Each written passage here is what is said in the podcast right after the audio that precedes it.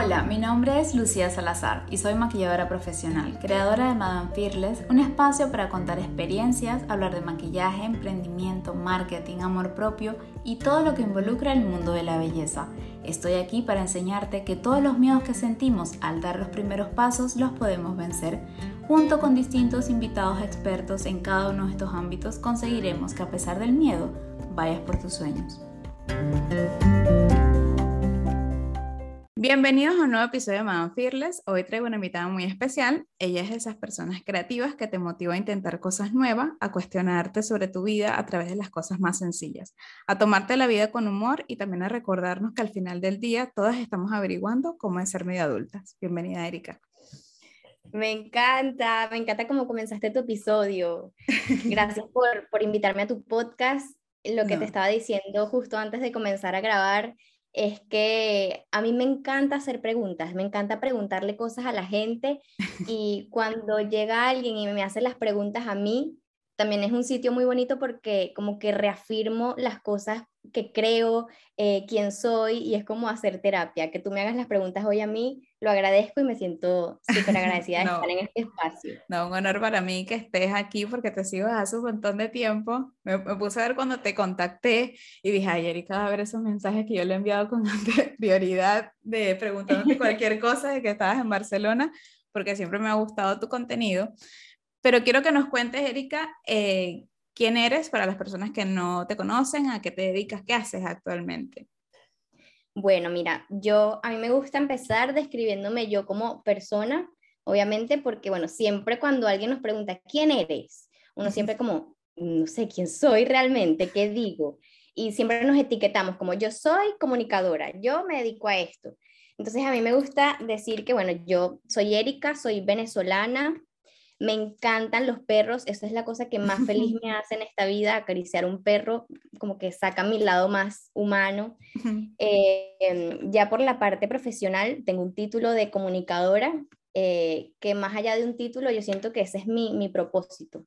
Yo siento que comunicar es lo que más me gusta. Eh, hacer preguntas, investigar, leer, compartir lo que, lo que he aprendido me encanta desde, desde muy chiquita y estudiar en la universidad esta carrera me lo reafirmó, como si esto es para mí. Y bueno, soy una venezolana que vive en Barcelona desde hace 6, 7 años ya. El tiempo Un montón de tiempo. Sí. Y me encanta mucho el crecimiento personal. Desde hace ya muchos años, los libros que he leído me han ayudado muchísimo a, a meterme en este camino del, del autoconocimiento, de, de, conocerte a ti misma y siento que por ahí estoy enfocándome ahora, como que en los últimos años eh, la creación de mi podcast, que también tengo un podcast que se llama Medio Adulta, ha ido por ahí, como el autoconocimiento, de motivar a las personas, de todo este tema de autoayuda, me gusta mucho y que también está muy vinculado con la comunicación. sí, y que yo, yo cuando, o sea, pensaba en invitadas, siempre me venía esto a la mente, pero claro, me daba un poquito de vergüenza escribirte, pero es por eso, porque tú transmites eso, o sea, como que tú, no sé, uno ve tu contenido y tú motivas un montón, pero también es como que eres súper artística, o sea, no sé, como que cantas, eh, haces contenido, tu canal de YouTube súper gracioso, todos los videos que haces, no sé, siento que eres perfecta para estar aquí con nosotros, para que nos cuentes, nos motives con todo lo que tengas que contarnos. Y algo que me, me gusta mucho de ti es que, no sé, yo creo que si no hubieses estudiado la carrera, yo creo que hubieses tenido desarrollado todas estas habilidades de comunicación igual. Porque es como que algo innato que tienes. No sé, siempre te gustó eso, o sea, desde niña siempre ha sido así. Sí, mira, por suerte siempre he tenido el apoyo de mis padres y creo que eso también ha sido más fácil para mí en ese sentido de poder dejarme ser, poder explorar, porque yo al ser una persona creativa, como que una persona creativa, para desarrollar esta creatividad, tú tienes que ser muy libre, porque una persona creativa puede desarrollar su creatividad en cualquier campo de su vida ya seas una persona que te gusta hacer recetas, tú puedes explotar, tu creatividad allí. Ya sea que eres una persona que hace yoga, que hace maquillaje, si eres una persona creativa, tú necesitas esa libertad de dejarte ser y de explorar para poder llegar a saber qué es lo que te gusta, porque la creatividad puede aplicar para todo. Entonces, bueno, te voy a contar desde chiquita cómo, cómo era Erika, chiquita. Em, yo desde que tengo memoria y por los videos que tengo de mis papás que me grababan, porque yo crecí con una cámara al lado. Mis papás siempre tenían su cámara y nos hacían fotos y grababan todos esos recuerdos. Entonces yo ya me, me acuerdo de mi mamá, que en ese momento no existía ser blogger ni nada, obviamente en los 90, pero ya ella podía haber sido una blogger porque nos grababa y, era como nuestra muy a, lo, muy a lo Chris Jenner con las Kardashian. Entonces, claro, yo tengo todos esos recuerdos y ahí puedo ver que yo desde chiquita era una persona em, muy curiosa, muy creativa, muy que me gustaba como hacer show. A mí me encantaba disfrazarme o de mujer o de hombre. Me ponía zapatos de mi papá, me ponía camisas de mi mamá y siempre quería hacer como obras de teatro. Entonces a veces cantaba, a veces bailaba, eh, hacía manualidades, era muy buena con las manos armando piezas de rompecabezas. Entonces, como que desde chiquita ya se veía que yo era una persona muy curiosa y muy creativa, muy inquieta, ¿no? Pero por un lado era raro porque me daba pena hablar con desconocidos. O sea, si yo hacía todas esas cosas encerrada en mi cuarto, yo estaba feliz y segura dentro de mi propio mundo. Pero ya luego, si yo tenía que ir a la panadería a comprar un pan o a comprar un cachito, me daba pena, me daba vergüenza. Qué, risa que digas eso, porque no lo hubiese imaginado y yo soy un poco así, o sea, de pequeña yo me grababa con mi hermano haciendo videos, cantando y siempre cuando me preguntan cómo soy, yo siempre digo, yo, yo soy súper penosa, o sea, yo soy mm. súper tímida, o sea, cero, nada de, de, que nadie me vea, que nadie nada. Y me parece muy loco que me digas eso, que, que te daba vergüenza hacer ese tipo de cosas, porque a mí me pasaba mucho eso y no te hubiese imaginado nunca así. Y que de hecho eso creo que le pasa mucho a las personas creativas, que nos sentimos muy bien dentro de nuestro propio mundo y creamos y, y hacemos y, y, ya luego nos gusta mostrárselo a los demás, pero como que dentro de nuestro propio círculo. Yo nunca fui de tener muchas amigas ni de ser la extrovertida. De hecho, yo ahora de adulta o de medio adulta me considero una persona introvertida que tiene habilidades sociales, que soy empática y que sé hablar y, sé como que salir de, de, las situaciones airosas, pero porque lo he trabajado, pero realmente yo soy una persona creativa que tiene inteligencia emocional y social y parezco extrovertida, pero realmente soy muy cerrada y yo disfruto mucho mi tiempo para yo crear en soledad. Y ya luego si yo lo muestro al mundo con esta plataforma que son las redes sociales, me siento bien en mi zona de confort. Pero bueno, desde chiquita siempre fui muy, muy penosa, eso. Aparte, mis papás tienen un negocio, desde muy niña yo iba al negocio y tener que trabajar en la librería eh, en mis vacaciones era algo que, que, yo creo que me enseñó mucho a, a poder perderle el miedo a hablar con, con la gente. Porque claro, mi mamá me decía, ustedes van a ir a la librería, mi hermana y yo, y tienen que ayudarnos y tienen que hablar con los clientes y preguntarles qué quieren y, y, así como que yo me entrené a hablar con extraños. Entonces, claro, ahí mm, poco a poco perdí la pena. Yo tenía que, que ponerme allí en el mostrador desde que era una niñita y decir, hola, ¿qué desea? Buenos días, qué, una fotocopia. Y ahí fue perdiendo el miedo a hablar con, con extraños. Y en mi casa era eso, yo me, me, divertía haciendo shows, haciendo obras de teatro que me inventaba, entonces le decía a mi mamá que se sentara a verme, yo bailaba canciones de Thalía, de Shakira, eh, toda esta música de los 90. ¿Y tú crees, Erika, que todo esto, o sea, esta vena artística o esta forma tan creativa que eres tú, viene de tus papás o fue algo que tú misma has sido así siempre?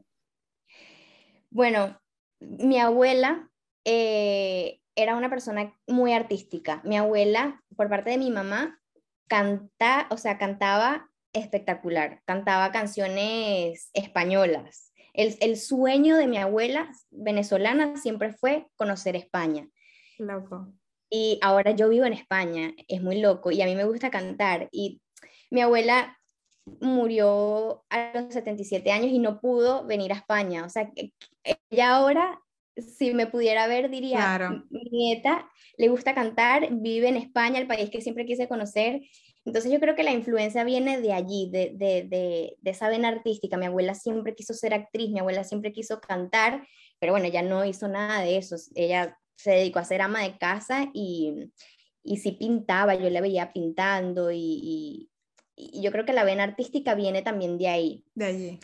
Sí, mi papá le gusta pintar cuadros, pero él es eh, un hombre de negocios. Él no es una persona que tú digas que de ahí viene la creatividad, no. Él le gusta pintar cuadros y ya. Y mi mamá tampoco, o sea, mi mamá es una persona tímida, no, no le gusta como que ser el centro de atención. Entonces yo creo que fue como dentro de mi propio mundo, de yo decir, mira, a mí me gusta cantar. Claro, es algo parte de ti, porque aparte tu familia es súper linda, o sea, yo que te sigo en Instagram, que siempre compartes lo cercanos que son, que tu hermana también, no sé, pero los veo a todos como muy así, que o sea, que sea lo que sea que tú quisieras hacer, te iban a apoyar. O sea, eso lo transmiten mucho tu, tu familia. Sí, ellos se dieron cuenta y me veían tan segura y tan feliz haciendo esas cosas que dijeron, es que esta niña, eso es lo que quiere. Y se nota que de verdad ella cree en ella y es, esa frase que yo digo, cree tanto en ti que el mundo no pueda evitar creer en ti. Entonces, como yo proyectaba tanta felicidad creando y cantando y siendo creativa, que mis papás me apoyaron desde siempre, desde siempre me, me hacían barras, mi mamá me decía, ay, canta hija, o en los cumpleaños me, me decían que cantara porque veían que, que me encantaba. Y me metieron en clases de canto y también estuve un tiempo en clases de actuación. Entonces yo ahí siendo niña disfruté muchísimo esta etapa porque estaba, claro, en un entorno con niños que eran igual que yo, que eran niños que les gustaba cantar, que les gustaba eh, bailar.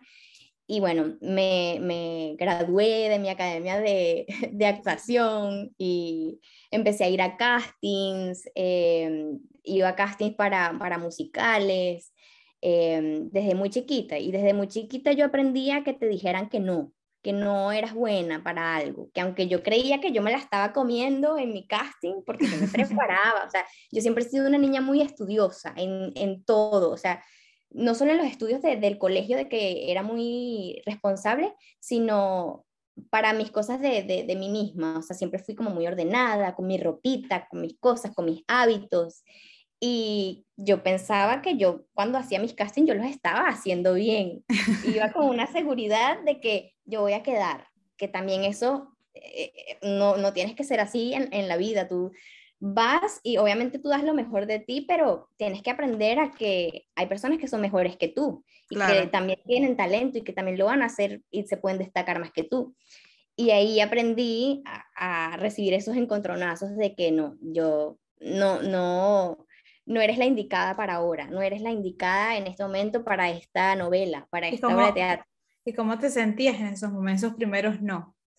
¿Seguías creyendo o decías como que, ay, no, ya, o veías sus momentos? Al principio yo, si llegaba a mi casa, yo, yo le decía a mi mamá como que, ay, tranquila, mami, ¿sabes? gracias por acompañarme, pero, pero no importa, en el próximo seguro sí quedo, como haciéndome la fuerte, pero yo llegaba a mi cuarto y lloraba, o sea, yo, yo me acuerdo que yo lloraba así, como que, Ay, ¿por qué no quedé? Pero sí, que sabía que tenía que prepararme más, sabía que tenía que eh, hacer algo diferente que me destacara del resto, entonces seguía practicando, yo practicaba en mi casa porque tenía un micrófono y, y, ponía mis cornetas y yo ponía ahí mis canciones y en repeat las practicaba, las practicaba. Y en esa época que yo decía, tengo que ser mejor, tengo que cantar mejor, tengo que eh, actuar mejor, yo practicaba en mi casa, en mi cuarto. Y en ese momento justamente fue cuando a mí se me prende la chispa y digo, yo me voy a grabar y lo voy a subir a, esta plataforma nueva que se llama YouTube, donde yo veía a otras personas que cantaban y decía, yo siento que yo podría hacer eso, yo podría aprender a cómo subir un video y lo pongo ahí para que si alguien me ve, pues me ve. Y así yo también me veo eh, cómo lo estoy haciendo, todo pensando como en, los castings, ¿no? Entonces yo, eh, hay un video mío en 2008, yo tendría ahí 14, 15 años, en mi habitación yo no tenía ni siquiera esa idea de, de, estrategia de voy a poner el cuarto bonito con estas luces, no, para nada, o sea, sale el cuarto desordenado con un zapato atrás, sale ropa guindada que sí en el televisor, yo no estaba pendiente de eso, aparte yo decía, ¿quién me va a ver? Esto lo estoy subiendo para mí, para ver cómo se sube algo a YouTube. Claro. Y salgo yo cantando esos videos, no los voy a borrar nunca, eso está ahí y me encanta verlos y que la gente vea quién era Los yo. procesos, o sea, que comenzamos con todo.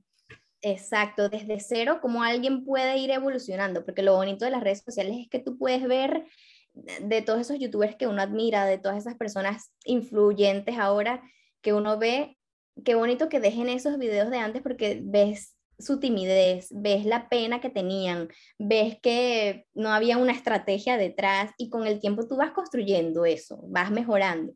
Entonces, bueno, ahí pueden ver mis videos en mi canal, que, que mi canal se llama Erika Goncalves. Yo no había creado ningún nombre creativo ni nada, sino que puse Erika Goncalves. Y empecé a subir videos cantando y de repente la gente me empezaba a comentar, gente de diferentes países, y, en esa época era rarísimo que alguien se subiera a YouTube, imagínate, era un loco, era, ¿qué le pasa a ella que se está subiendo ahí? Y era la época que uno estaba en bachillerato, a los 15, 16 años, ya estás en esa etapa como de rebeldía y que uno quiere salir y tener noviecitos.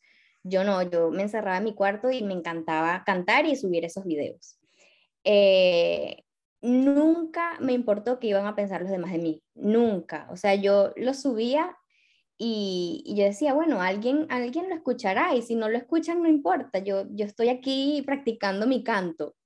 Claro, pero nunca, o sea, tú, tú cuando subías estos videos, no te preocupaba que la gente pensara algo mal de ti, sino que, o sea, podían verlo o no, pero no te sentías a que alguien te podía ver y, tus compañeras te iban a escuchar o cosas así, o sea, tú no sentías ese tipo de, de peso. Yo creo que no me importaba que iban a pensar de mí porque yo decía, es que nadie va a verlo. Entonces, ya como nadie lo va a ver, lo voy a subir. La cosa fue que la gente empezó a suscribirse al canal. Eh, en ese momento no había muchos youtubers ni mucha gente haciendo esto. Y bueno, poquito a poquito la gente me, me empezó a seguir. Entonces, ahí sí ya empecé a notar como que la gente del colegio ya sabía y era como, ay, Erika está subiendo estos videos y es cantando y nunca me, dijeron cosas negativas, más bien era como, qué chévere que estás haciendo esto, podrías cantar esta canción y me, pedían canciones. Pero hasta cierto punto yo sentía que tenía que, dar otro paso.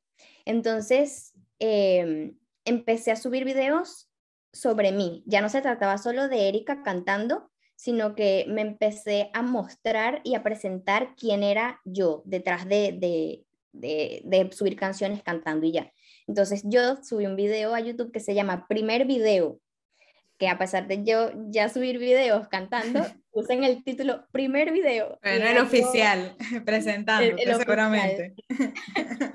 Entonces en ese video salgo yo hablando diciendo que yo había, le había dado muchas vueltas a la cabeza de qué decir, porque yo estaba dentro de mi zona de confort, que es cantar. Y cuando tú cantas, prácticamente eres un personaje, por decirlo así, porque no estás mostrando tu vulnerabilidad, no estás dando tu opinión, no estás diciendo quién eres, en qué sueñas.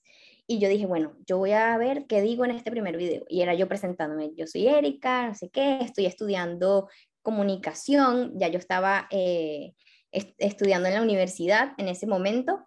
Eh, empecé a estudiar comunicación porque, bueno, era, lo, que, lo que más se parecía a lo que me gustaba hacer, que era eh, comunicar, hablar, eh, hablar con personas, tratar con personas. Y ya yo estaba en la universidad y ya yo tenía mi canal de YouTube. Además del canal de YouTube, yo tenía un blog, porque en esa época, como en el 2015, 2016, empezaron a salir los blogs. La gente que no se quería grabar, eh, escribía. Y a mí también me gustaba mucho escribir. Entonces yo creé un blog desde cero. Yo me acuerdo que cuando yo empecé este blog, que era un WordPress, yo no sabía nada de cómo programar ni, ni, ni código HTML. Y entonces yo dije, voy a empezar a investigar a ver cómo se hace. Y me metí en WordPress y aprendí a, como a crear una página web Y siento que esa etapa fue muy bonita porque todo era como muy orgánico, como, ay, si nadie lo ve, no importa, habré aprendido a hacer un blog. Si nadie lo ve, bueno, habré aprendido a editar videos y eso me va a servir para otra cosa. Como que yo era muy de, de vivir el presente y sin mucha estrategia, sino... Y, creo que creo que desde pequeña siempre ha sido de sacar lo bueno. O sea, aunque esto no vaya bien, algo bueno se va a salir de aquí. Y ese tipo de mentalidad, o sea, no la tiene todo el mundo. Yo, por ejemplo, cuando empecé a hacer contenido fue cuando me vine a España, que no tenía nada que hacer, no tenía papeles ni estaba esperando y me tomó un año y estaba sola en mi habitación, que compartía piso con otra gente. Y yo allí, te lo juro, jamás pensaba, o sea, así como tú me hubiese gustado pensar así. Tipo, algo bueno va a salir esto, ¿no? Yo decía, uy, con miedo siempre todo. Yo mm. siempre hacía las cosas con mucho miedo. Tipo, ay, voy a subir este video y qué van a pensar de mí. Y voy a subir esto y si, uy, si no maquillo también, porque en ese momento maquillaba horrible, obviamente. Estaba comenzando, estaba empezando a estudiar y quería mostrar lo que estaba aprendiendo. Claro. Y me hubiese encantado tener esa mentalidad que, que tienes tú. Y creo que eso viene forjado de, de, de tu crianza, porque si transmites que eres así como súper, a ver, no sé a fondo cómo sea, porque todo el mundo tiene una personalidad eh, diferente dentro, pero como esa seguridad, o sea, como que una buena autoestima, ese tipo de cosas que supongo que te lo han forjado tus padres, ¿tú crees que esto, o sea, como que la gente se le hará fácil hacer contenido o no si tiene ese tipo de personalidad o alguien como yo que tenía miedo a todo, tienes, o sea, como que algún consejo para la gente así también. Mira, yo creo que todo se trabaja, independientemente de la personalidad que puedas tener. Si, eres una persona introvertida o extrovertida, todos tenemos miedo. Todos, tanto los extrovertidos como los introvertidos, autoestima, no tengas autoestima, siempre hay un miedo. Hasta las personas más seguras y exitosas del mundo sienten miedo antes de pararse en una tarima, antes de hacer una inversión inteligente, antes siempre va a haber un miedo. La cosa es que tú seas fiel a escuchar tu voz, la voz de tu intuición. Si tú eres fiel a tu propósito y tú no te importan los miedos, las excusas, los peros, tú con el tiempo vas a ir perfeccionando lo que estás haciendo, pero lo importante es que lo hagas y que comiences a hacerlo hoy, con lo que tengas, desde donde estés. O sea, tú dices que tú comenzaste en tu cuarto, en España, un país donde son muchos cambios, uno tiene que comenzar a la vida desde cero, porque yo también emigré, ahora estoy en, en Barcelona y ese primer año es súper difícil. Entonces, siempre va a haber algo, siempre va a haber, va a haber un pero, siempre va a haber un miedo a hacer las cosas, ya sea por el que dirán, ese es lo más, lo que más me dicen a mí, me escriben Erika, qué va a decir la gente con la que trabajo, qué van a decir mis amigas, o hay mucha gente que ya tiene las herramientas para comenzar todo, pero les da miedo como que el mercado está saturado, como van a pensar que soy la copia de, o es que ya todo el mundo está haciendo videos maquillando, entonces van a pensar que me estoy copiando de fulanita. No, mi amor, si tú piensas en eso, no vas a hacer nada. Mira, ya todo está creado, ya todo está inventado, ya todo está contado. La gente tiene podcast de todos los nichos diferentes, pero no está siendo contado por ti. Precisamente ser tú es lo que te hace diferente en este mundo. Y suena muy cliché, pero es que es verdad. Y con tu historia y con tus miedos y tus traumas es como tú más puedes conectar con la gente. O sea, que de las cosas negativas que te pasan, que no es que son cosas negativas o, positivas, pero de las cosas difíciles que te pasan, esas cosas son las que van a conectar con otra gente que también le pasa lo mismo que a ti. Yo, por ejemplo, nunca eh, fui, no es que siempre he sido una persona con autoestima alta. Yo soy una persona muy bajita. Yo mido uno y medio, 1,50, literal. Hay muy pocas personas en el mundo que miden 1,50. La mayoría mide 1,60 para arriba y medir unos 50 a mí al principio, cuando yo era niña, adolescente, que uno quería entrar a las discotecas y que uno quería tener novio y ser coqueta y ser esa mujer de estereotipo alto, yo no lo tenía y nunca lo iba a tener, no es algo que tú puedes comprar, no es algo que tú puedes trabajar. Yo soy chiquita por naturaleza y yo tuve que aprender y aceptarme y amarme así y saber que eso es lo que me hace diferente y que eso es lo que me hace especial y, la autoestima se trabaja. Y yo creo que si tú vas a tener una marca personal en redes sociales, tú tienes que trabajar primero tu amor propio, mostrarte segura para que los demás te vean esa seguridad en redes sociales. Y eso es un trabajo interno que tienes que hacer y si tú estás bien, tú vas a proyectar ese bienestar en tus redes sociales. Entonces yo siento que es muy importante que tú inviertas en ti antes de una estrategia, de que tengas la cámara, de que tengas, no, invierte en ti, en que tú estés bien, tú te sientas segura y que tú puedas proyectar esa seguridad a los demás y que los demás vean que tú de verdad crees en ti para que ellos también puedan creer en ti. Entonces, todo se trabaja y ese es mi consejo para la gente. Sí puedes, lo que pasa es que tú te lo tienes que creer primero. Totalmente. Y que, o sea, uno siempre piensa cuando hace contenido de que hay ese pensamiento de que alguien puede pensar algo mal de ti, eso va a pasar. O sea, primero es hacer las paces con eso, porque todo el mundo, hasta la persona que tú admiras más, que es más exitosa, por ejemplo, Sacha Fitness, esa persona que uno dice, wow, esta mujer es increíble, esa persona también tiene haters, o sea, también hay alguien que la critica, también hay alguien que no le cae bien, que no está de acuerdo con ella, que no le gusta, y eso puede pasar con uno también, y eso no tiene que ser el impedimento para uno hacer algo. Eso que comentaste es que la gente te pregunta mucho de qué va a pensar la gente en mi trabajo, eso a mí me pasaba muchísimo. Me pasaba mucho porque yo cuando empezaba un trabajo, yo nunca tenía, o sea, no había tenido hasta hace dos años trabajos relacionados a maquillaje. Yo había tenido miles de trabajos, o sea, teleoperadora, de cualquier cosa. Y yo siempre, eh, desde que llegué, eh, había hecho contenido. Y siempre pensaba, imagínate que alguien me encuentre el trabajo. de sí, de mi trabajo. Guau, es que me muero. De hecho, tuve un trabajo una vez, Erika, que agarré y busqué a toda la gente de mi departamento y los bloqueé. No, que gente, gente que ni me seguía, que ni siquiera sabía cómo yo me llamaba. Yo me encargué de buscar a todo el mundo y bloquearlo. Y claro, después que yo tenía meses allí, yo, sí, soy tonta, ¿vale? O sea, y agarré y quité a todo, sea, bloqueé a todo el mundo y después la gente se enteró que hacía maquillaje y todo eso. Y después muchas de esas personas me contrataron para que las maquillara.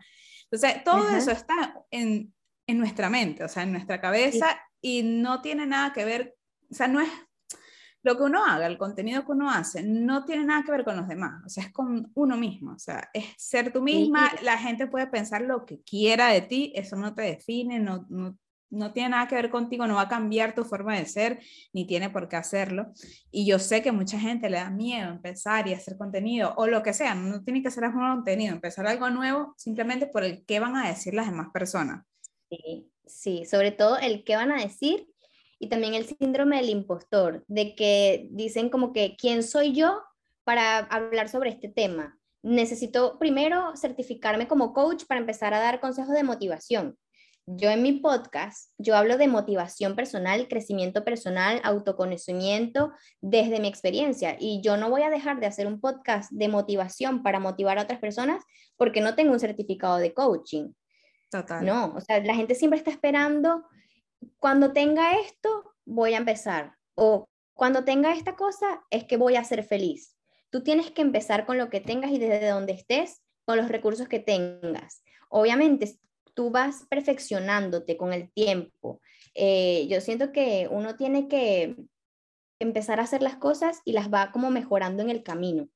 Porque si vas a esperar a que todo esté perfecto y estés viviendo en el apartamento ideal, en el espacio ideal, con la cámara que quieres y la computadora que quieres, lo vas a seguir posponiendo y lo vas a seguir posponiendo. Entonces, comienza hoy con lo que tengas y, lo más importante es eso, que, que no te importe qué van a decir de ti. Lo que importa realmente es lo que tú creas de ti y la historia que tú te cuentas en tu cabeza. Eso es lo único que importa. Y al final, si tú de verdad te muestras auténtica en las redes sociales, la gente que es como tú o que de verdad conecta contigo va a llegar a ti. Porque hay mucha gente que también se sabe toda la estrategia que hay en redes, gente que estudia cursos de cómo eh, obtener tantos seguidores y puede que en verdad seas un duro en marketing y que, y que te compres ropa de fashion blogger y que tengas el apartamento ideal y ok, tienes todo, ya estudiaste, ya, sabes la estrategia de cómo crecer, pero no estás siendo tú misma, sino que te estás disfrazando con esos outfits de influencer, con ese viaje de influencer, pero al final estás mostrando un contenido vacío, no estás mostrándote tú como eres realmente. Y yo siento que ahí está la magia, en mostrar nuestra vulnerabilidad, en mostrar nuestro proceso desde cero, en mostrarle el tras cámaras, cómo estás creando tus videos maquillándote, eh, qué tan difícil ha sido crear este, estos videos de, de maquillaje. O, por ejemplo, yo para hacer un podcast, contarle a la gente mi proceso haciendo el podcast. Yo lo mostré desde el primer día con, mis notas y mis sticky notes arrugados, yo escribiendo ideas, yo llorando, eh, yo investigando cómo hacer un podcast. Yo todo eso lo, compartí con mi comunidad para decirles, si yo pude, tú puedes. Lo que pasa es que tienes que, empezar a investigar cómo hacer un podcast, pero tú puedes. Y me pueden preguntar lo que quieran para yo ayudarlas. A mí me encanta, yo soy esa amiga que le encanta ver triunfando a la gente. Yo soy la que le hace barras a la gente, a, a mi hermana, a mi mamá, a, mis seguidoras, les digo, tú puedes, chama, tú tienes el poder de ser increíble. Lo que pasa es que tú te lo tienes que creer. Y me encanta ver a la gente haciendo sus podcasts. Me encantan los podcasts que tienen 50 oyentes. Me encanta. Digo, qué bueno que lo sigue haciendo, que no es que porque tiene 10 oyentes lo dejó de hacer. Como sigue, sigue, sigue, que tú vas a llegar a, a ser grande por la constancia y porque de verdad te estás creyendo el cuento. Eso tú lo vas a proyectar. Y que los números, los números no te definen en redes sociales, para nada. Y, que uno este, piensa que puedes tener pocos seguidores o, no te, o sientes que no te va tan bien como otras personas, pero eso puede cambiar tan rápido. O sea, tú puedes tener mucho tiempo haciendo algo y de repente, capaz, porque uno tiene metas, no, no estás llegando a lo que tú quieres llegar pero eso puede cambiar tan rápido cuando tú te relajas, cuando tú dejas que las cosas fluyan, que, mira, yo por ejemplo, a mí me gusta mucho cómo es TikTok, porque siento que la gente se muestra tan sencilla, tan real, y te pones a ver a la gente que tiene un montón de seguidores y es un contenido tan normal, tan, te comparto lo que pienso, te comparto, mira lo que estoy pasando, que estoy así vulnerable, no pasa nada, y lo vuelvo a intentar y me salió mal, y a la gente le encanta ver eso, porque es que todos pasamos por eso, al final, o sea, todos terminamos pasando por lo mismo. Exacto. Todo esto, Erika, que, que tú eres así tan transparente, o sea, yo sé que Media Adulta tiene su objetivo, pero ¿por qué nació ese podcast? O sea, ¿por qué el podcast? Ya tenías un canal de YouTube, ya tenías tu comunidad, tenías todo esto formado, ¿por qué decidiste hacer tu podcast? Bueno, yo desde la pandemia, yo empecé a escuchar podcasts. Eh, yo no, no me había metido en el mundo del podcast hasta que pasó lo de las cuarentenas y ya yo me había cansado de ver videos en YouTube, de, entonces descubrí esta plataforma que eran los podcasts y empecé a meterme en Spotify a buscar podcasts, eh, buscando palabras claves, no sé, por ejemplo, a mí que me gusta mucho leer sobre crecimiento personal, entonces escribía en el título motivación, podcast y empezaba a escuchar a cualquier persona hablando sobre ese tema, sobre motivación. y yo, ay, qué chévere. Y, y como que escuchar a la gente, solo la voz, sin conocer a la persona cómo es físicamente, sin ver sus fotos de Instagram, sin ver su cara en un video, conectas, porque es como que una voz del más allá que te está motivando. Y es como, no me importa quién es esta persona, pero me encanta lo que, lo que está diciendo. Y puede que esa persona te, tenga dos oyentes, otra persona y yo, pero lo que está diciendo me llegó y a mí me encantó eso, como que esa sensación de conectar con una persona que no conozco. Y yo dije, ay, yo quiero hacer esto, quiero, quiero decir a la gente cosas que yo he aprendido y, motivar también a la gente a través de, de un podcast. Como que me gustaba mucho también esa excusa de poder entrevistar gente, no tanto de, ay, ven a mi canal de YouTube a hacer un video, una tendencia del el tag de no sé qué, no, entrevistar a alguien para que cuente de manera profunda cómo logró lo que logró. Y es como tener un podcast es la excusa perfecta para sentarte a hablar con alguien.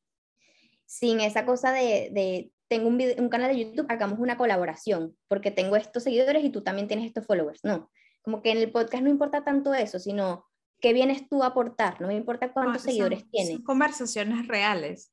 Conversaciones reales, exacto. Y así comenzó medio adulta y, llegué al nombre medio adulta que me encanta, o sea... Me encanta ese nombre también. La gente le encanta el nombre, eh, que yo no sabía si escribir eh, media adulta o medio adulta, y yo dije, mira, yo coloquialmente siempre digo, ay, yo estoy medio loca, ay, yo soy medio no sé qué. Entonces dije, voy a dejarlo así, medio adulta. Y, y, me encanta porque siento que es un podcast para hablarle sobre todo a las mujeres, a que crean en sí mismas y que yo siento que cuando tú le preguntas a alguien qué significa ser adulta, la gente te va a decir, bueno, ser, ser adulta es ser mayor de edad, es ser responsable, es que puedes empezar a tener hijos, es tener un dinero ahorrado, es ser independiente, ser una mujer fuerte. Y yo digo, pero yo siento que yo no, no llego a ser como que una adulta ya que es capaz de todo y que ya estoy dispuesta a tener hijos, como que siento que estoy en ese proceso de ser mi mejor versión. Y yo dije, entonces ser adulta significa llegar a ser tu máxima versión mejorada. Entonces yo dije, yo creo que yo nunca voy a llegar a ser una adulta porque siento que el crecimiento personal es infinito. O sea, uno nunca va a llegar a su mejor versión un día en el que eres adulta y ya. Yo siento que el camino a la mejor versión es infinito. Entonces, por eso yo dije medio adulta, porque seguimos creciendo. Mi mamá es medio adulta. Es que siempre, creo que al final siempre lo vamos a hacer. Y a mí me parece muy fuerte cuando tú lanzaste tu podcast, yo me, me quedé pensando en el nombre y yo decía, cuando yo estaba pequeña, yo veía a alguien adulto y yo pensaba que esa persona era ¿sabes? Como un adulto. Yo pensaba que yo iba a llegar a los 29 que tengo yo y mi mente iba a cambiar y yo de repente... Yo 29. Que yo pensaba que yo iba de repente a ser otra persona, o sea, ser una persona mayor, responsable. Yo sigo siendo la misma niña que tenía los mismos sueños, que, que escuchaba las mismas canciones. O sea, es como que al final de todo, lo que uno pensaba de los adultos, mentira. Es mentira, al final no terminamos de llegar ahí nunca. Nos engañaron. Yo veo a mis papás que también emigraron y están tan perdidos, todos estamos tan perdidos, que es como, no somos adultos, qué mentira. Este camino es infinito de poder crecer y reinventarte. Medio adulta trata de eso, de que te puedes reinventar las veces que tú quieras y de seguir creciendo. No va a haber un día en el que tú te despiertas y dices, soy adulta, ya llegué a mi mejor versión. Mentira, tú sigues creciendo hasta el día que te mueres. Y qué bueno, y qué bueno que, que, que tienes esa oportunidad de mañana decidir ser una nueva persona. Mañana yo decido que voy a hacer fitness. Mañana yo decido que voy a empezar a hacer recetas. Y eso puede ser hasta los 90, 100 años que tú tengas. Totalmente. Es que, esa no es como que de repente, y uno lo pensaba, no sé si te pasaba, que uno pensaba que una persona adulta era alguien serio, una persona que tenía todo controlado, que era súper responsable. Cero. O sea, yo digo, y eso va a pasar igual, mm, bueno, yo que quiero ser madre, por ejemplo, yo digo, cuando tenga hijos, yo voy a ser la misma persona de hace tiempo, con un poquito más de madurez y experiencia, pero con un hijo. O sea, nada resuelto, no entendiendo muy bien lo que estoy haciendo. Y con tus miedos y con tus incertidumbres, y vas a ser mamá y vas a guiar a otro niño. Para mí, yo también quiero ser mamá. Yo quisiera ser mamá de dos, y el tema de ser mamá, yo lo siento como la meta sí máxima de, de que, o sea, yo siento que hay gente que tiene hijos como por tener hijos porque los tienen que tener a tal edad. Te casaste, tienes tu hijo y listo. Y ni siquiera se han cuestionado lo que significa ser una mamá de por vida. Entonces yo siento que ser mamá es como el regalo máximo que, del universo, como el premio de decir, eres capaz de formar a una persona y convertirlo en un medio adulto funcional. O sea, es una responsabilidad. es hermoso y, es como increíble que un ser nazca de ti y que es muy loco. Es muy loco y yo recuerdo cuando estaba pequeña, y yo lo he contado en el, en el podcast, pero es que es muy fuerte porque yo me pongo a pensar, ¿qué quería hacer yo cuando era pequeña? ¿Qué quería hacer, Lucía? Podía decir tantas cosas y yo decía que quería ser madre soltera por alguna razón. No sé por qué, yo me imaginaba siempre que yo iba a ser madre soltera. Creo que es por todas las novelas y las cosas que uno veía de la mamá sufrida con el niño, ¿sabes? Y así era que yo jugaba con mis muñecas. O sea, tipo, las muñequitas en el autobús, yo sola con mi hija, o sea, siempre, y nada que ver, o sea, yo voy a tener mi hijo con mi pareja, obviamente, pero era mi sueño ser madre de esa forma. Y no sé, como que la maternidad siempre ha estado presente en, en, mi mente, lo que yo siempre he querido hacer, pero la decisión de ser madre, no. O sea, no sé si me explico, es como que yo sé que quiero ser madre, pero el momento en el que eso va a pasar, no lo sé. O sea, puede pasar ahora, puede pasar en tres años. Sí somos. Yo también pienso así como, algún día seré mamá, algún día. Pero bueno, obviamente, si estoy tomando pastillas anticonceptivas, ese día no va a llegar así de, de la nada. o sea, tengo que, como que primero yo trabajar en muchas cosas que quiero hacer, sobre todo que tengo muchos proyectos, soy una persona creativa, una persona que siempre está inventando. Entonces, cuando ya yo sienta que tenga más estabilidad en la parte, yo creo que en todo, o sea, ser congruente, estoy trabajando mucho con eso, como que antes de ser mamá, por favor, mujeres, sean congruentes en su, en su vida, que estén alineadas mentalmente, espiritualmente, que están saludables físicamente para poder crear vida. Cuando tú ya llegas a eso, no tanto de, tener una casa y, y, dinero, no, son muchas cosas. Tienes que estar tú muy sana, muy llena de vida para poder traer a alguien al mundo. Entonces, siento que todavía estoy poniendo en, ajustando cositas que tengo que trabajar a nivel emocional, espiritual, para yo poder decir un día y decirles en redes sociales, estoy embarazada. En ese momento ustedes van a decir, Erika lo logró. Erika está más o menos encaminada. Pero siempre medio adulta, eso sí. Pero siempre medio adulta con mis miedos y, y con mi niña interior. Qué rico poder ser una medio adulta con tu niña interior en fuego, así como diciéndote, dale, por aquí es. O sea, ese niño interior es tu voz de la intuición y tú sabes, tú sabes qué es lo que a ti te gusta, tú sabes en ti, en tu interior, qué es lo que te mueve. Entonces, hazle caso, hazle caso a esa voz porque siento que nosotros vinimos a este mundo a ser felices y a ser fieles a lo que queremos. Y solo así podemos aportar al mundo, cuando tú realmente eres una persona auténtica y llena de, de vida. Yo es que quiero tener a alguien en el podcast, todavía no sé quién, pero quiero tener una mamá, pero no una mamá de millennial, o sea, quiero tener una abuela, alguien, ¿sabes? Que nos cuenta, porque claro, uno ahora es que piensa así, como piensas tú, pienso yo también, de que quiero tener por lo menos un poquito el panorama aclarado antes de traer a alguien al mundo. Pero nuestras mamás quizás o nuestras abuelas no eran así, o sea, era como que estaban destinadas a hacer eso y ya, y sus sueños no eran tan importantes quizás, claro, depende de la familia, pero lo más común era eso, o sea, como que no era lo, lo normal trabajar en tus sueños, en ti, en tus metas, quiero, todavía no sé quién va a ser esa invitada, si alguien tiene una recomendación que me lo diga, pero quiero...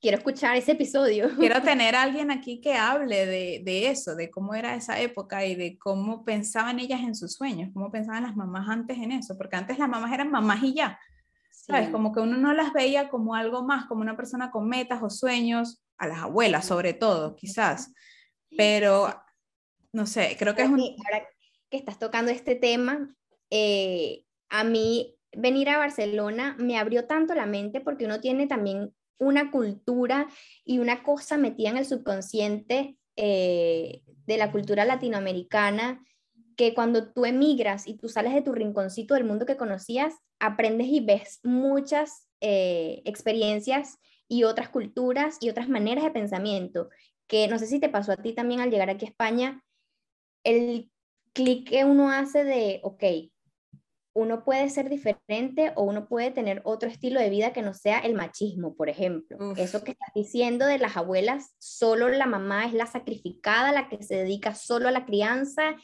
y ya. Y los hombres son los que trabajan y wow. Es que, y es diferente ahora que puede haber mamás que su sueño sea ser ama de casa y estar en su casa, perfecto, pero que sea tu sueño, o sea, que tú sueñes con hacer eso. Que genuinamente quieras eso. Exacto, no que alguien te lo imponga o que sea lo normal o porque todo el mundo lo está haciendo, tú lo tienes que hacer. Mi mente cambió totalmente, Erika. Yo cuando estaba en Venezuela, yo estudié ingeniería ambiental. Wow. O sea, una cosa que no tiene nada que ver con lo que me gusta y cuando yo terminé la carrera yo dije, yo no quiero hacer esto, o sea, a mí no me gusta esto, porque yo estudié esto.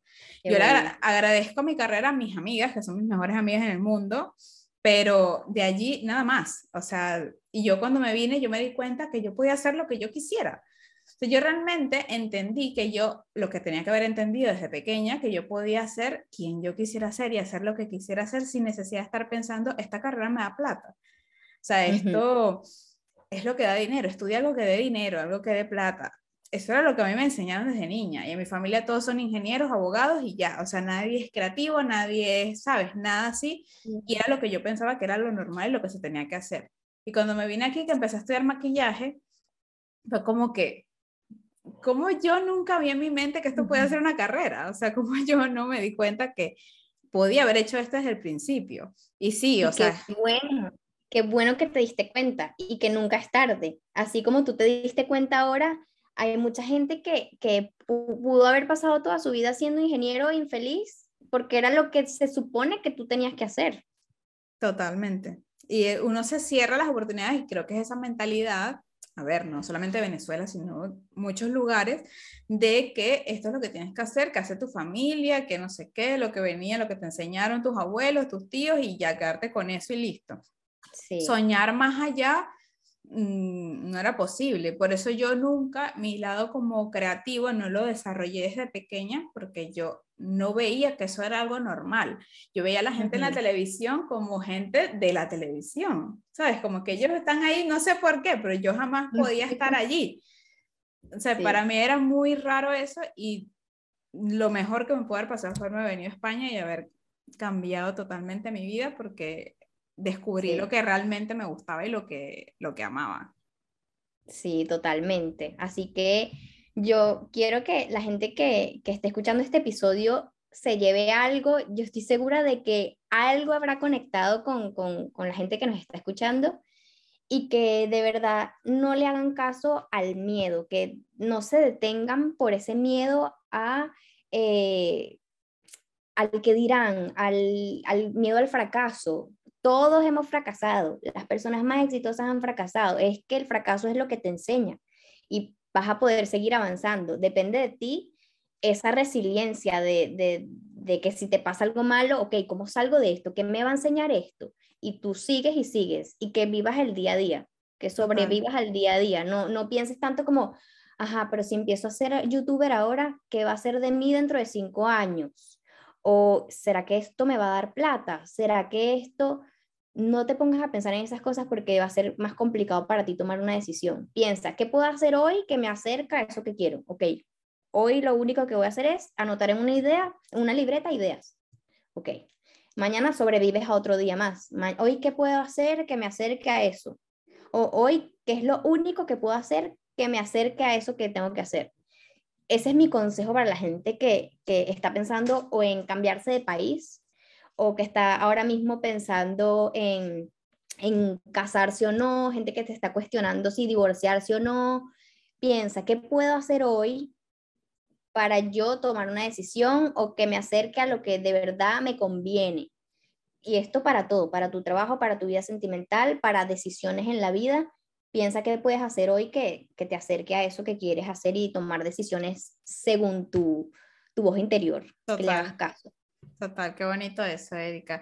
Tengo mil preguntas anotadas que te quiero hacer, no te voy a dejar ir hasta que me respondas porque necesito saber ciertas cositas, eh, porque una de las razones que quería traerte es para hablar también de podcast, porque hay muchas personas que quieren hacer su podcast.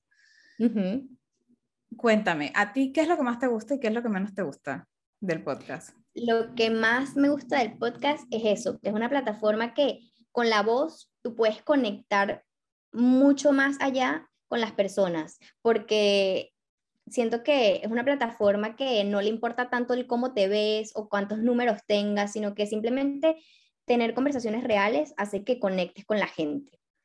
Y ya hablando del tema de estrategia, esta es la parte romántica, de que conectas con una voz que no conoces, pero de parte estratégica, si tú quieres tener una empresa, si tú quieres ser empresaria, si tú quieres crecer tu marca personal, siento que es muy importante tener un podcast porque tú para poder hacer negocios, para poder tener clientas, tú tienes que primero conectar con personas. Eh, entonces yo siento que la mejor manera de conectar con alguien es teniendo conversaciones reales, mostrándote real y mostrando tu negocio de manera real.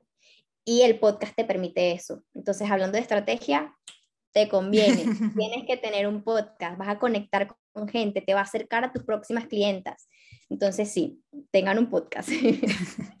y bueno, obviamente, em, para hacer un podcast, eh, lo que necesitas es simplemente tener o un teléfono, una computadora y no importa que tengas el micrófono último modelo, no, para nada. Yo, yo empecé a hacer mi podcast con las notas de voz del teléfono. Exacto. Y eh, bueno, que sé editar en Premiere, bueno, medio sé editar en Premiere y lo hacía allí, pero o sea, igualmente lo puede haber hecho en InShot, en la del teléfono o en cualquier otra aplicación. O cortas directamente en las notas de voz del teléfono, que los teléfonos tienen, o sea, graban en que sí en 4K, o sea, el audio es increíble, o sea, no hace falta tener demasiadas cosas para empezar. Sí, siento que cualquier persona puede tener un podcast y cualquier persona de cualquier carrera y de cualquier eh, interés, de cualquier vertical que estés en este momento en redes sociales, puedes tener un podcast. Que yo lo digo porque o sea, yo lo oriento siempre de que, mira, yo tengo un podcast sobre maquillaje en audio en Spotify. O sea, si yo lo puedo hacer, porque es que el maquillaje no es solamente maquillar y ya, es todo lo demás. O sea, son tantas cosas, cómo se siente la gente, la parte psicológica cuando tienes una clienta, eh, las estrategias, marketing, amor propio. O sea, tu propia jefa. Todo, o sea, todo. Son tantas cosas que involucran el mundo de maquillaje que lo que más me gusta de tenerlo que sea solo audio es que es raro. O sea, como tú tienes un podcast de maquillaje en Spotify solo audio, es muy raro, pero se puede y cualquiera puede hacerlo. Si lo puedo hacer yo, cualquiera lo puede hacer. O sea, yo siento que el podcast lo puede tener cualquier persona porque tú viniste a este mundo a tener una voz. Y el podcast te permite mostrar esa voz, de compartir lo que sabes, de contar tu historia. Si no sabes qué te gusta, no importa, empieza tu podcast presentándote, hablando de ti y te aseguro que en el camino tú vas a saber descubrir tu propósito gracias al podcast. A, ok, lo voy a seguir llevando por aquí porque siento que la gente está interesada en esto y, y tú puedes cambiar ese podcast las veces que quieras. Eh, no necesariamente te tienes que dedicar y enfocar y saber desde el primer día eh, sobre qué va a ser el podcast. Tú con el tiempo lo vas a ir descubriendo, la gente te va a ayudar, la gente te va a, preguntar cosas y a partir de allí tú puedes también establecer qué es lo que puedes aportarle al mundo. Pero es importante que sepas que tienes una voz que compartir, que no te quedes callada en tu casa porque te da pena. Total, es que yo empecé con la idea de que esto fuera un podcast de noticias de maquillaje, de cosas relevantes de productos y al final mira, me di cuenta que la gente tenía miedos, que la gente tenía dudas, quería escuchar más de mi experiencia, de cómo fue mi primera clienta que me dijo que no le gustaba lo que estaba haciendo. Iba más allá de eso, o sea, al, principio puedes tener la idea, pero luego, como dice Erika, lo vas transformando. Erika, tú como comunicadora, que tienes una facilidad para hablar súper espectacular, ¿Qué consejos le das a esas personas que, que, sienten como vergüenza de empezar a hablar en cámara o, este tipo de cosas? Yo creo que tienen que practicarlo. Es como cualquier otra actividad. El hablar con la gente es como un deporte. Tú tienes que entrenarte, tienes que ir practicando. Obviamente el primer día que agarres una cámara, no lo vas a hacer perfecto, capaz lo vas a hacer horrible. Yo lo hice horrible. Yo hablaba y ni siquiera tenía las ideas claras. Entonces, si es el primer día que tú te vas a atrever hoy, por ejemplo, hoy, hoy escuchaste este podcast y te sentiste inspirada y dices, voy a empezar a grabar. Ok, paso número uno, ¿qué te recomiendo? Escribe al menos las ideas que quieres hablar para tener como un guion. No es necesario que escribas todas las palabras una por una, sino escribir, por ejemplo, intro ok, en la intro voy a hablar sobre esto y voy a presentarme, ok. Después voy a eh, desarrollar estos puntos que quiero tratar y después una conclusión. Entonces ya tú vas a tener como claro más o menos por dónde vas a guiar la conversación y eso te va a dar una tranquilidad, como que, ok, ya sé los tres puntos que tengo que hablar. Luego, otra estrategia para, para hablar bien frente a cámara es tu lenguaje corporal, que te sientas cómoda, que te sientas bien en el lugar en el que estás grabando. Si te sientes cómoda en tu habitación, en tu cama, graba en tu cama. Yo todos mis videos de YouTube al principio los hacía sentada en mi cama, porque era mi lugar de confort, mi lugar seguro. Y yo ponía mi cámara con mi trípode o lo ponía sobre unos libros y yo estaba sentadita en mi cama hablando con la gente. Entonces busca un lugar en el que te sientas cómoda. Y yo creo que leer, leer ayuda mucho. Eh, no sé si te gustan leer libros, no sé si te gustan leer blogs, no sé si lo que sea. Leer hace que tengas más vocabulario y al tener más vocabulario te vas a mostrar más segura hablando sobre los temas que quieres. Entonces, si, por ejemplo, te gusta el maquillaje, eh, ve videos de otras personas haciendo maquillaje, eh, lee libros sobre el maquillaje. Entonces vas a tener como palabras claves que tú puedas usar eh, en tus redes sociales y eso te va a ayudar. Entrenarte, entrenarte y divertirte mientras lo estás haciendo. Y como lo vas a poder grabar, vas a poder tener evidencia de tu progreso. Entonces es súper chévere que tú ves tus videos de antes y ves los, los últimos y dices, wow, sí he mejorado. y trata de que tu último trabajo sea tu mejor trabajo. Si el primer video sabes que te equivocaste en que te tocabas mucho el pelo, ya tú sabes que el próximo día que grabes no te vas a tocar tanto el pelo. Pero claro, no hubieses sabido eso si no hubieses empezado a grabar. Entonces, dale, habla, equivócate, grábate, grábate sin publicarlo.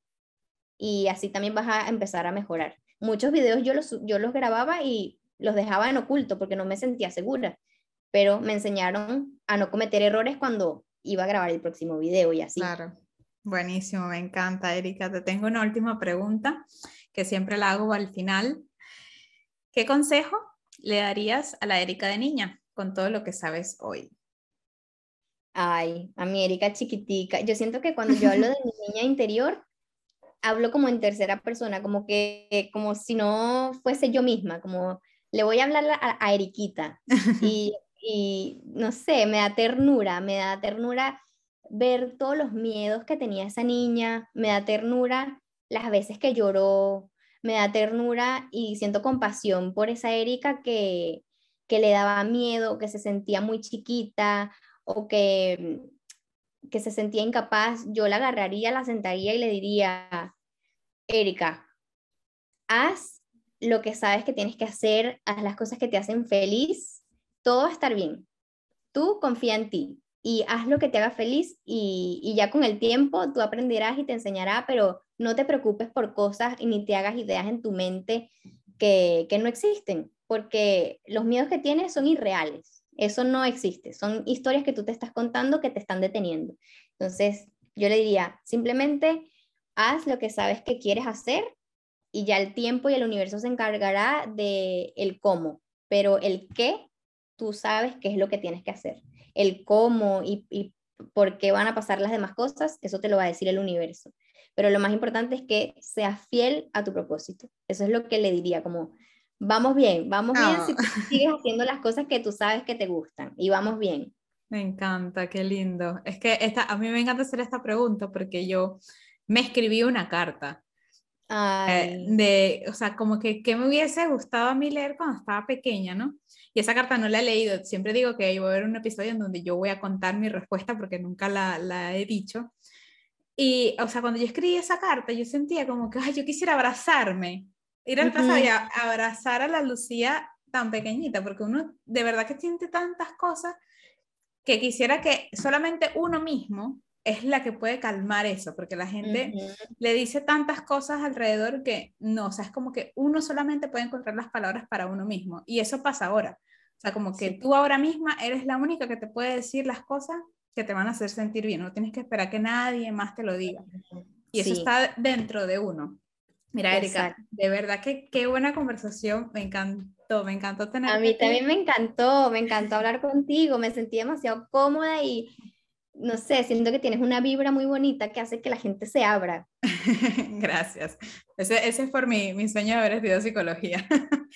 Sí, obviamente yo creo que tienes ahí una capacidad importante de, de, conectar con la gente y hacer que la gente se abra, porque no mucha gente sabe hacer preguntas que hagan que la gente como que se expanda y que hable y siento que me, me sentí como ahí sacaste lo mejor de mí en, en la conversación.